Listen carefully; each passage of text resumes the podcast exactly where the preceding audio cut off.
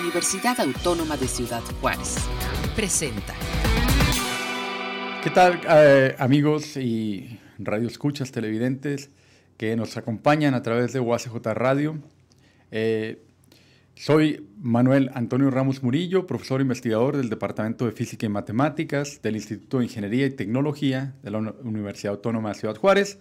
Y hoy nos acompaña el doctor Raúl Pérez Hernández, quien es investigador titular del Instituto Nacional de Investigaciones Nucleares.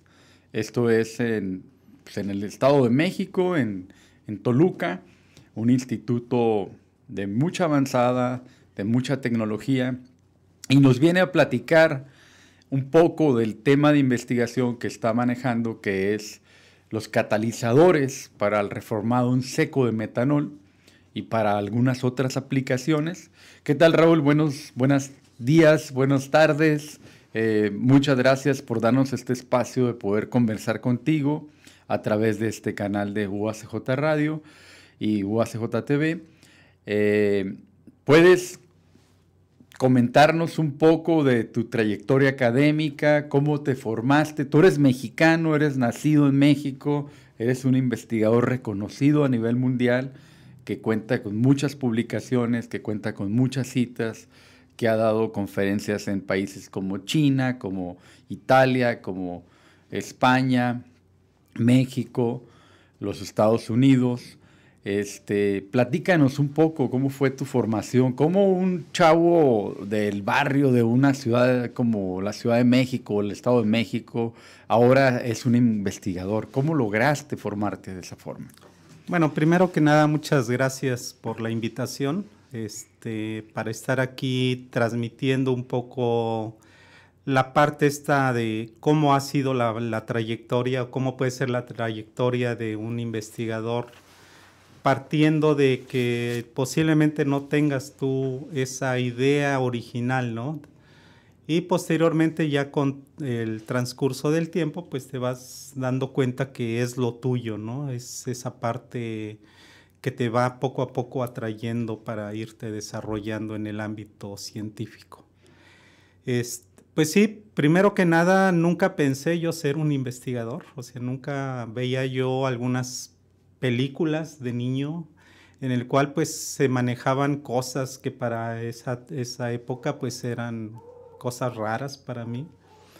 Eh, sin embargo, poco a poco el, el hecho de ir en función del, de la educación secundaria, prepa, y cuando ingresé a la universidad, eh, dije esto es para mí, yo quiero seguir formándome en, en, este campo de la química.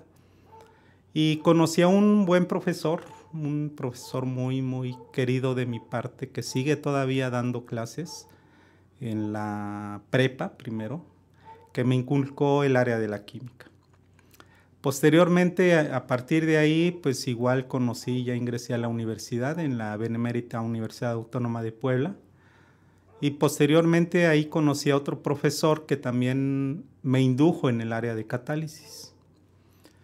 Eh, entonces, en esa parte, pues fue como yo fui, este, digamos, eh, conociendo más el área química, la influencia de los catalizadores en la industria, cómo los ingenieros químicos podemos desarrollar, digamos, ese campo para poderlos aplicar en catálisis homogénea, catálisis enzimática y principalmente catálisis heterogénea, ¿no?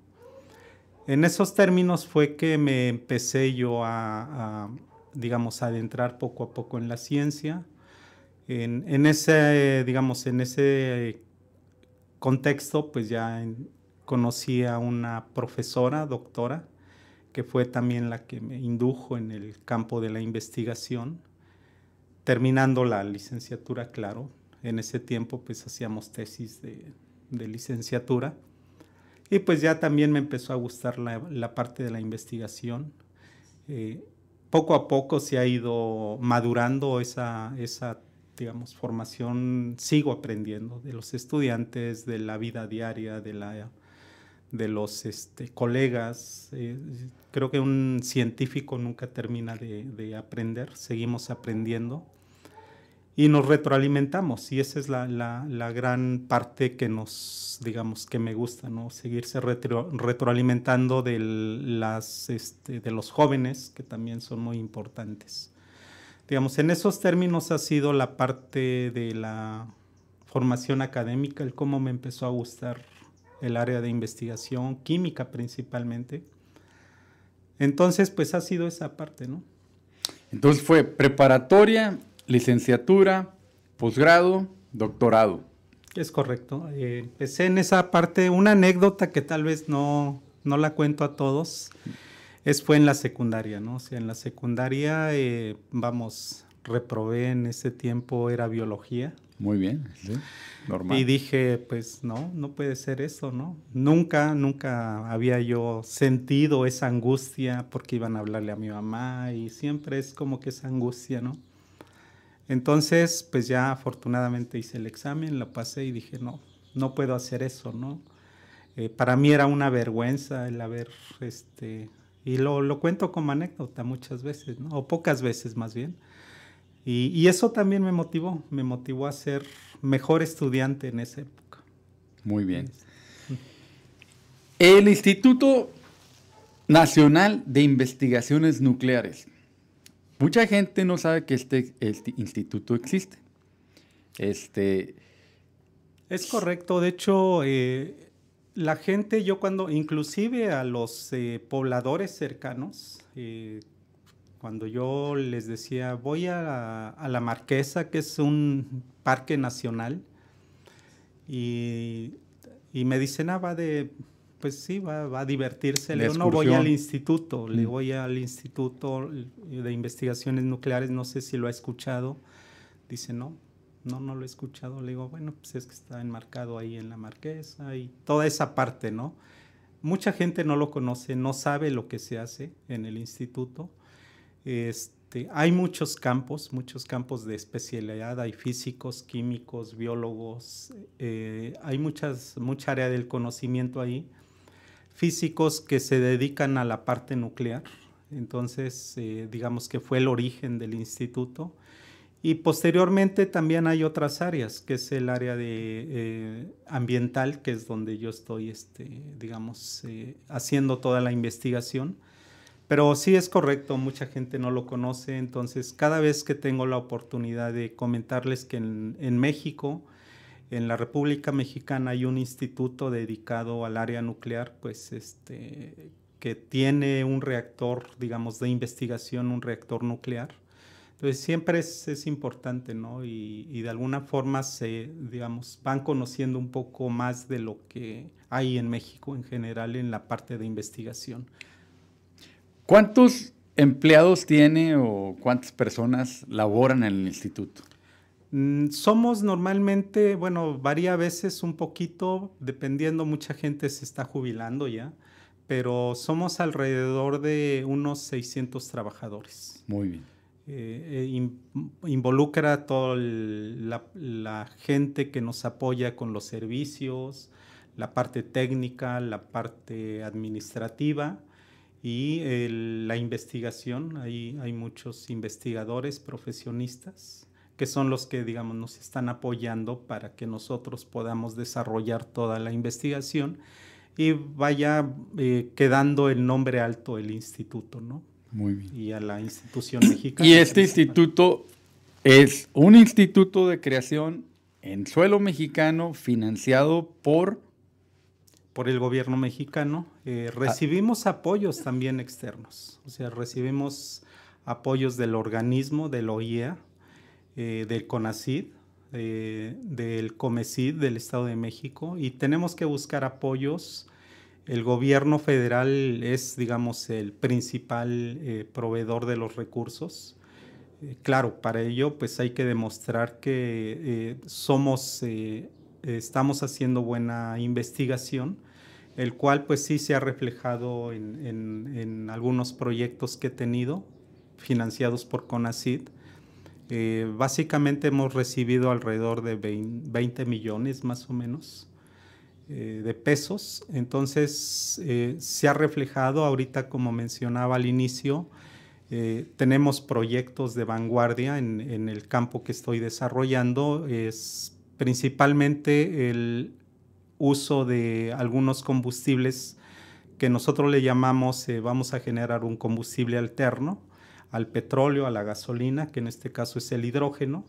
Pero el hidrógeno también tiene otras aplicaciones en la industria petroquímica, alimentaria y en muchas otras que de todas maneras se va a tener que seguir generando hidrógeno aparte, digamos, de lo que se, está, se puede utilizar para, como un portador de energía. Eh, por otro lado, tenemos otro proyecto de investigación que es el, es, digamos, el empleo de gases de efecto invernadero para transformarlos a, otros compuestos que tengan una mayor utilidad. Entonces, en este caso estamos contribuyendo desde un punto de vista científico para eliminar algunos gases de efecto invernadero, como es el dióxido de carbono y el metano.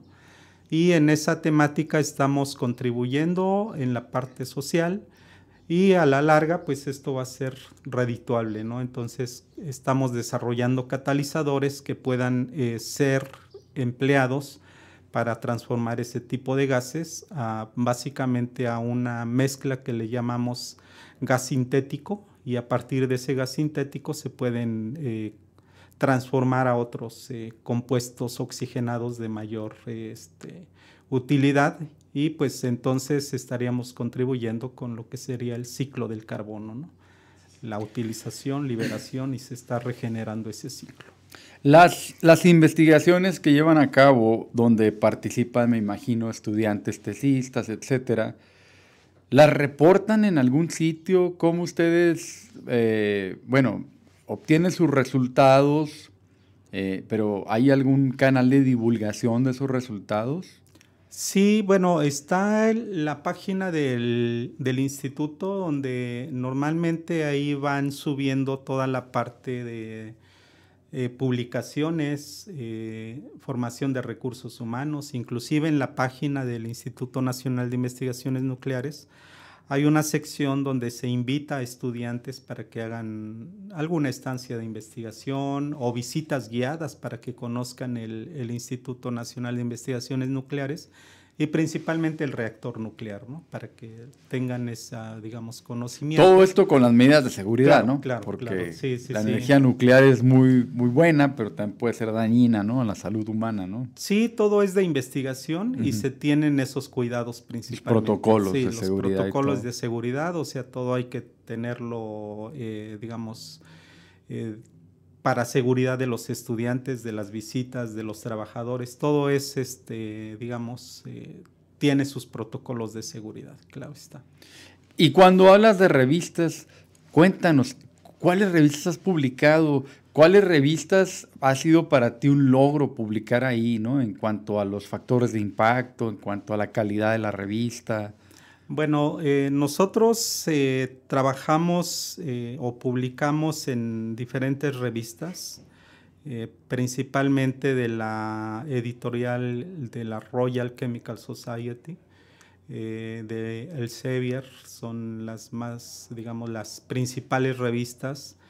Entonces, en la actualidad trabajamos, eh, hemos publicado en la International Journal of Hydrogen Energy, Catalysis Today, Fuel. Eh, entonces, en ese tipo de revistas es donde estamos eh, nosotros publicando. El factor de impacto anda alrededor de 7 para el ámbito de catálisis, es muy importante. Topics in Catálisis también hemos publicado, que es Springer, la editorial. Entonces sí hacemos como que un balanceo para poder eh, divulgar el conocimiento que se va generando en México, principalmente en el instituto, y eh, nos vayan conociendo, ¿no? Entonces, afortunadamente las revistas o las, los artículos que hemos eh, publicado han tenido mucho impacto, que nos están citando cada vez más. Entonces sí hemos logrado este, eh, publicar en ese tipo de, revistas y muchas veces pues tenemos un grupo multidisciplinario, colegas, eh, hemos colaborado con diferentes colegas también, eh, son físicos, químicos, eh, ingenieros químicos, ingenieros físicos, e ingeniería en matemáticas, entonces materiales, materiales claro está. Entonces, digamos, es esa parte que hemos estado nosotros contribuyendo y nos, digamos, nos conjuntamos para explicar el fenómeno que nosotros le llamamos, eh, le denominamos catálisis o catalítico, desde un punto de vista físico o desde un punto de vista químico. Y eh, muchas veces es lo que ya estamos haciendo, darle ese enfoque de la parte eh, química, como el mismo fenómeno lo explicamos de tal forma que podamos nosotros digamos, explicarlo y entonces para la gente sea más fácil de entender. Muy bien. Desde un punto de vista químico. Y en esas revistas, bueno, vamos a, continuar en esa temática, publica gente que se ha ganado el premio Nobel, ¿no?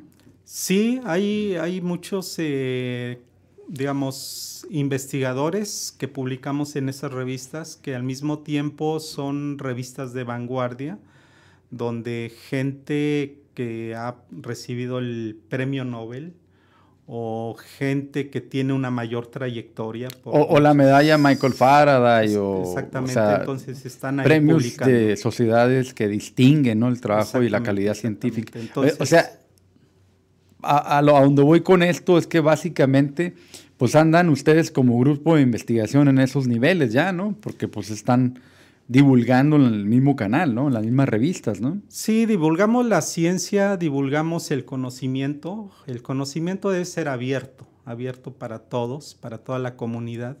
Y entonces intentamos que eso sea, ¿no? Eh, precisamente lo divulgamos de esa forma en publicaciones, en revistas de circulación internacional y que tienen mucha divulgación entonces, pues sí, exactamente, nosotros tratamos de que sea esa parte que entre más gente nos conozca y nos lea, entonces eh, la importancia de la investigación que se realiza en México va a tener un mayor impacto.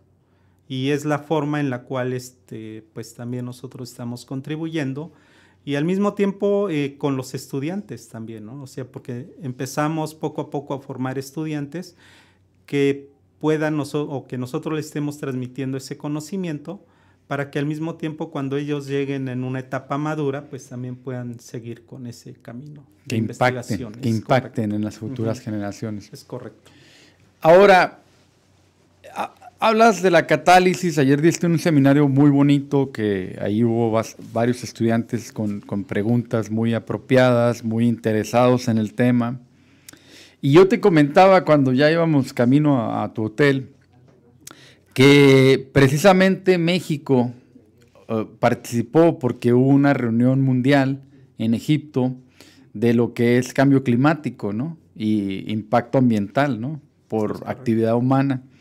Entonces te decía, oye, pues es que México ahorita ya creo que necesitaba 246 mil millones de dólares para remediar no sé qué. No leí bien la nota, la leí en el New York Times. Este, pero, ¿cómo influye, cómo impactan tus temas? O sea, la catálisis, cómo los materiales catalíticos. O sea, platícanos así sabrosamente de, de esa temática, por favor. Claro, en, el, en la parte esta del eh, calentamiento global, del cambio climático, eh, son temas ahorita de mucho interés, ¿no? De mucho interés a nivel mundial. Y México, pues sí, se está un poco eh, retrasando, pero va ahí. O sea, México está avanzando también en esa parte, se requieren recursos, es cierto, pero la investigación debe continuar con, esos pocos recursos que nos puede, que podemos nosotros conseguir. Eh, tenemos que seguir trabajando en esa parte, ¿no? Entonces, los catalizadores en especial eh, son materiales que se deben diseñar de acuerdo a las necesidades que uno va mejorando, va encontrando trabas en el camino, ¿no? Entonces, un catalizador debe de ser eh, digamos, efectivo, es decir, transformar el componente que queremos eliminar o transformar.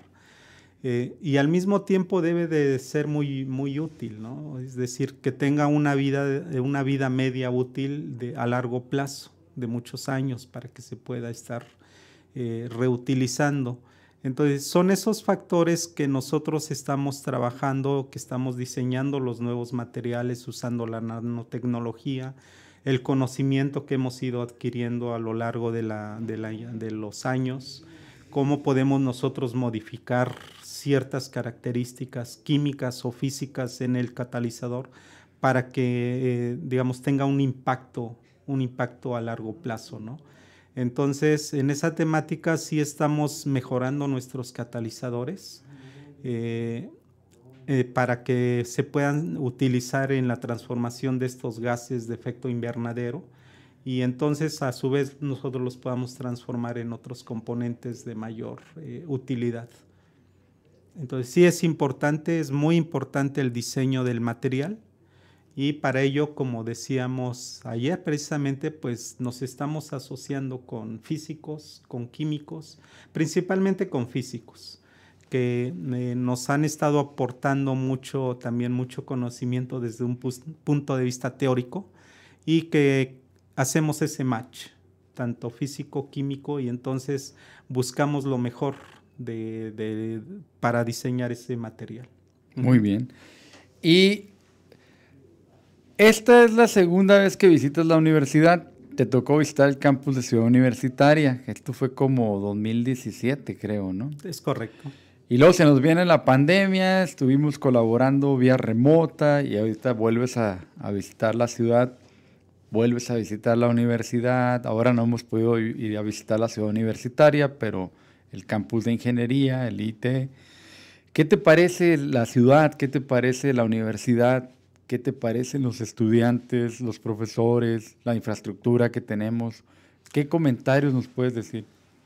Pues en esta parte es muy importante tener eh, infraestructura, o sea, infraestructura porque puedes tú, eh, digamos, avanzar en la investigación. Pero algo muy importante es también la formación de recursos humanos.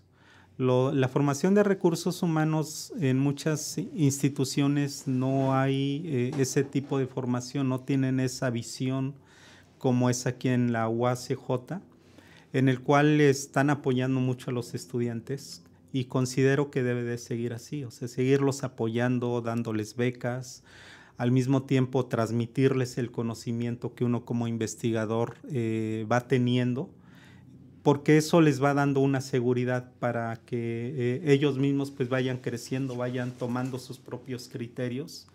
Y al mismo tiempo este, también eh, contribuyen con ideas que ya uno las va madurando poco a poco. Entonces es muy importante que siga la universidad apoyando a los estudiantes a través de los profesores, en este caso como tú los apoyas. Eh, considero que debe de seguirse impulsando más. Es cierto que muchas ocasiones eh, pues no hay estudiantes que quieran continuar eh, digamos, estudiando algún posgrado, pero nuestro papel es ese, ¿no? O sea, convencerlos porque, vamos, al rato alguno de ellos pudiera llegar hasta ganar algún premio Nobel, algún premio importante. Y, esa base de, transmitirles ese conocimiento, ¿no? Que cuando estén en, una etapa ya madura, digan, mi profesor Manuel Ramos me inculcó esta parte, ¿no? Así como tú, pues considero que en las diferentes áreas del conocimiento, eh, la universidad debe de seguir apoyando esta parte. Eh, la ciudad ha evolucionado, o sea, ha evolucionado, ha mejorado, yo creo en muchos aspectos. Estaba leyendo que pues sí ha recibido recursos eh, importantes del gobierno federal y, bueno, yo creo que parte de esos recursos están ahí a la vista, ¿no?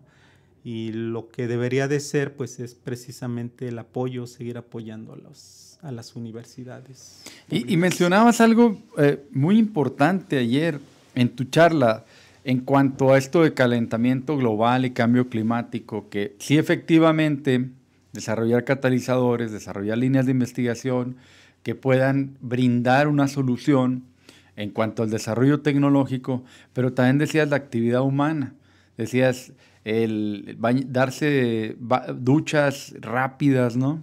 Eh, apagar la luz cuando no se esté utilizando, bueno, utilizar el interruptor, ¿no? Para cortar la corriente, diría un físico, lo que comúnmente decimos apagar la luz. Este, y, medidas así, ¿no? Sí, yo creo que nosotros como, como, ser humano podemos este, contribuir para disminuir un poco el calentamiento global, el cambio climático. Y como bien mencionabas ahorita, ¿no? Este, les comentaba yo tan solo esas simples acciones que nosotros podemos hacer porque dejamos de consumir energía. Y entonces el hecho de dejar de consumir energía, pues se deja de quemar petróleo, se deja de quemar gas natural, carbón, que se utiliza para la generación de energía. Entonces, el hecho de pues, tomar duchas cortas, rápidas, este, el, hecho de exactamente cortar la corriente para que no haya más, este, el cerrar las persianas cuando no se esté utilizando, cuando la radiación solar sea muy intensa, toda esa parte del aire acondicionado, este, tal vez usar un ventilador cuando se pueda, no, no, no siempre es... El aire central, ¿no? Que te consume más energía. Entonces, todas esas acciones pues contribuyen a precisamente a disminuir ese tipo de consumo de energía y a la vez pues el quemado de los combustibles fósiles que se utilizan para la generación de energía. Entonces, con esas acciones pues iremos contribuyendo poco a poco, sembrar árboles, parece pareciera que no, pero sí el hecho de empezar a digamos hacer un poco de conciencia como seres humanos eh, reciclar también es otro, otro factor importante. El uso de estar reutilizando esos plásticos, materiales que puedan ser, eh, digamos, transformados nuevamente para que se les dé otro, digamos, otra vida útil. Entonces, todas esas cosas son las que uno puede seguir contribuyendo, ¿no? Como ciudadanos. Muy bien. Entonces, entra un paradigma de educación, ¿no? reeducar un poco a la población, ¿no? Poco a poco. Es re, siento yo que nosotros tenemos ya esa parte, ¿no? O sea, esa, parte exactamente es simplemente encauzar, encauzar a, a poder a tener, pues, levantar la basura, este, eh, separar la basura para que uno lo pueda, este, digamos, eh, reciclar, Más, fácil. Eh, muchas veces lo que hacemos es la, materia orgánica, la, la, tiramos.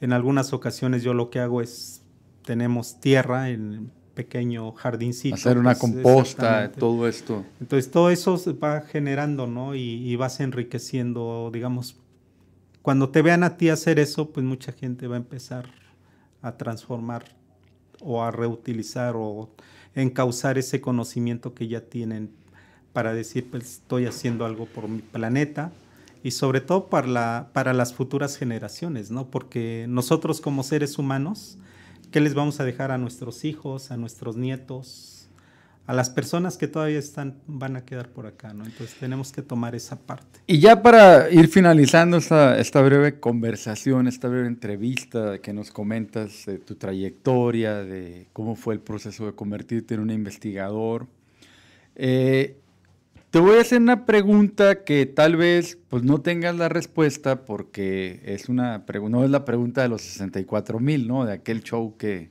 que estaba de moda hace muchos años aquí en México. Pero sí es una pregunta que puedes a lo mejor dar tu punto de vista, tu opinión, en base a tu experiencia como ciudadano, como mexicano, como padre de familia, como investigador, como contribuyente al erario público, etcétera, etcétera. ¿Cómo ves a México? ¿Cómo lo ves en términos de tu área de ciencia, tecnología, de las universidades, de lo que has visitado, de lo que platicas con los colegas? Este, ¿Qué nos puede decir? Yo pienso que vamos bien. Esa es mi opinión en muchos sentidos. Participamos en cumbres, estamos tratando de ahorrar dinero, gasto público, este, la investigación, estás publicando, por ejemplo, tú en revistas de muy, muy buen impacto, ¿no? Nosotros también en la universidad estamos haciendo nuestro esfuerzo. ¿Qué nos puedes comentar ya para ir cerrando la entrevista?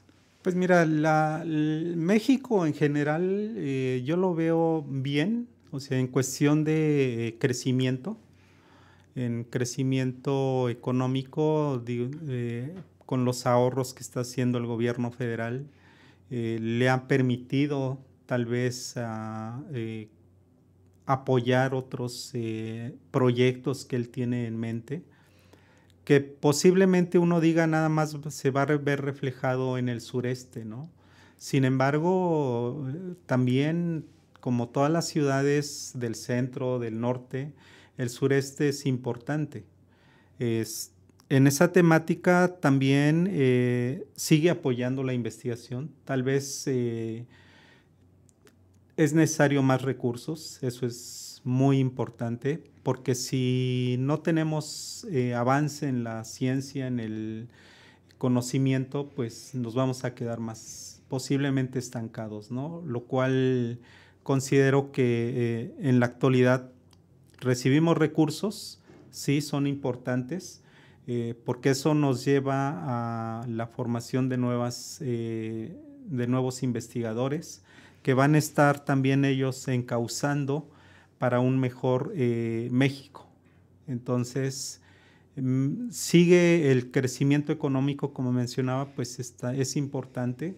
Estamos contribuyendo todos ahora sí en, la, en esta parte de, pagar nuestros impuestos, lo cual pues se refleja en, apoyos, en otro tipo de apoyos este, que está dando el gobierno federal pero vuelvo a recalcar, la, la, educación es lo más importante también. Entonces, considero que tanto Ciudad Juárez, la universidad, está recibiendo recursos que también deben de estar encauzándolos a diferentes programas, diferentes eh, proyectos de investigación para, para los mismos estudiantes. Entonces, eso yo creo es lo más importante, porque puede con eso pareciera que no, pero nosotros debemos de ver que en realidad estamos formando y está generando la universidad, UACJ está generando nuevo conocimiento, está impulsando con proyectos eh, a la ciudad en general y se deben de ver reflejados, tal vez no así a corto plazo, pero sí a mediano plazo. Ya nomás para finalizar, luego hay un paradigma ahí, ¿no? Porque luego la gente cree que tú haces un descubrimiento y ya al siguiente día está una empresa, ¿no? Entonces hay un periodo de incubación, ¿no? Hay un periodo de maduración de ese descubrimiento, ¿no?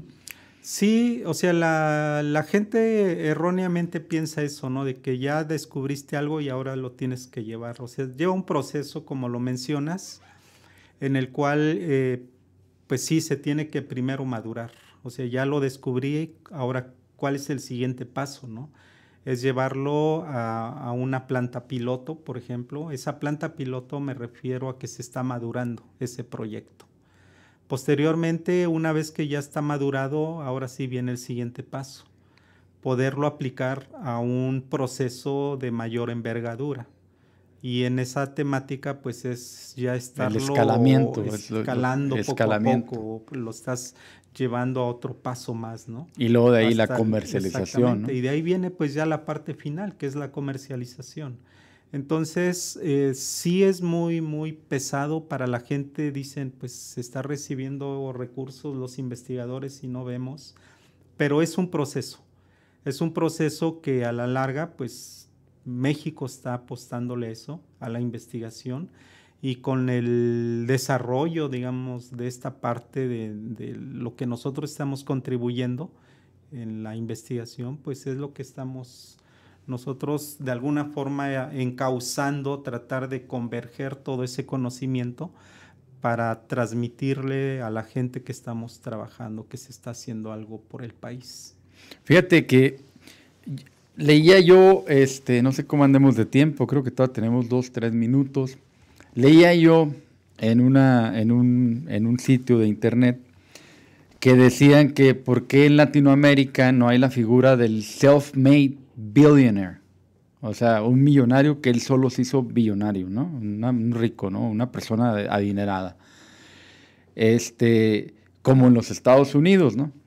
Entonces ahí daban su serie de comentarios, pero yo digo que más bien es que sí existen los self-made billionaires, pero no se promocionan tanto como en los Estados Unidos, ¿no? Sí, es esa parte de... Por ejemplo, yo me atrevo a decir que los dueños de las televisoras en México son self-made billionaires.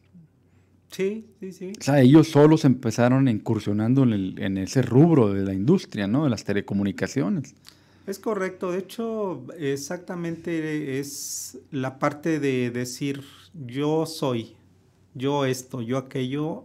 Creo que no tenemos esa parte como mexicanos, ¿no? De estar eh, tal vez eh, presentándose como lo mejor de lo mejor. Y si lo haces como que te lo critican, ¿no? Y, como que dicen, ay, le echan mucha crema a los tacos, es Correcto, lo que coloquialmente lo dice, ¿no? Es correcto. Entonces, eh, creo que tu trabajo es el que te va a ir, eh, digamos, poniendo en ese estatus, ¿no? En esa parte. El, trabajo de uno, cómo lo va presentando, cómo lo va elaborando, cómo lo va encauzando precisamente para que poco a poco en, el área local, entiéndase una universidad, un centro de trabajo, pues te van a ir precisamente etiquetando de esa forma. Mira, el profesor este, está trabajando, está haciendo buen, buena investigación y poco a poco eso te va a ir llevando de la mano sin que uno se esté promocionando personalmente, ¿no? Es el trabajo día a día el que... Pero es el estilo mexicano. Claro. Y el estilo americano es ir a un talk show y es correcto, hacerte promoción y decir que eres el, el rey de, reyes, etcétera, etcétera. Es como que diferente estilo, ¿no? Sí, son diferentes estilos no sé, para mí es el trabajo el que me va, digamos, impulsando y para otros será de otra forma. De otro corte. exactamente. Más de rockstar, ¿no? sí, sí, yo inventé tal aplicación y soy un genio. sí, sí, sí, yo inventé el chicle, ¿no? Fíjate, ahí hay, hay hasta una, una, especie de, ya para cerrar, ¿no? Steve Jobs, ¿no? Pues Steve Jobs no, ni, ni terminó la carrera, ¿no? Pero era el, como que el vocero de la empresa, ¿no? ya inventé esto, ¿no? Y no inventaba nada. Tenía un ejército de inventores. Es correcto. Que nada más lo regenteaba, ¿no? Pues digo, que en paz descanse, digo, eso también tiene una habilidad, la gestión, el bajar el recurso, los inversores, la negociación.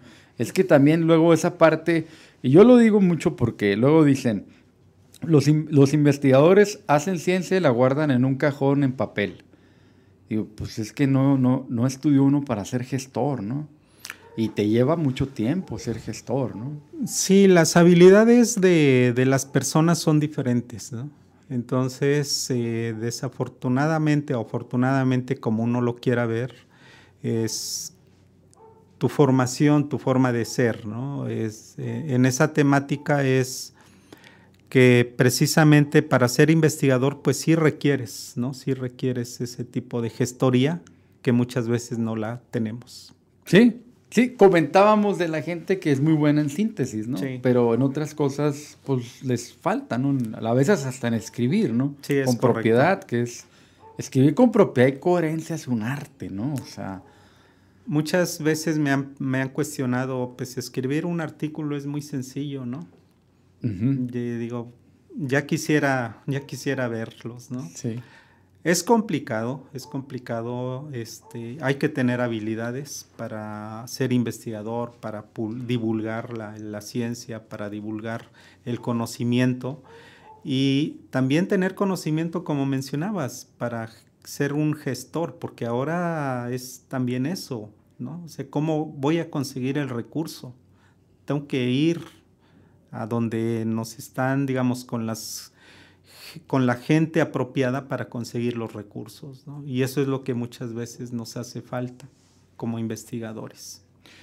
Bien, pues finalizamos, Raúl. En realidad es un, es un breve honor de que nos visites, de que el tiempo de, de tus actividades para venir, para dar un seminario, para estar con nosotros aquí en la universidad.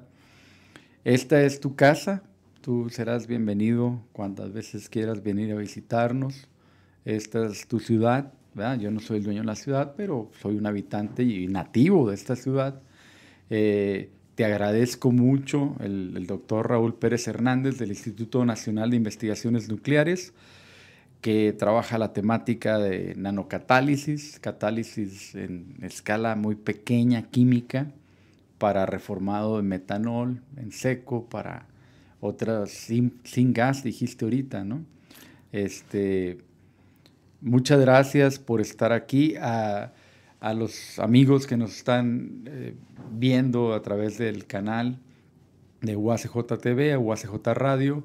Les agradecemos mucho eh, al equipo de producción, a Armando Rodríguez, a Andrés Pedrosa, al doctor, al maestro Jesús Mesa, que es el director de comunicación universitaria. Les agradecemos mucho que nos permitan este espacio para platicar un poco de la ciencia que se hace con recursos de los contribuyentes en suelo mexicano y por mexicanos, ¿no?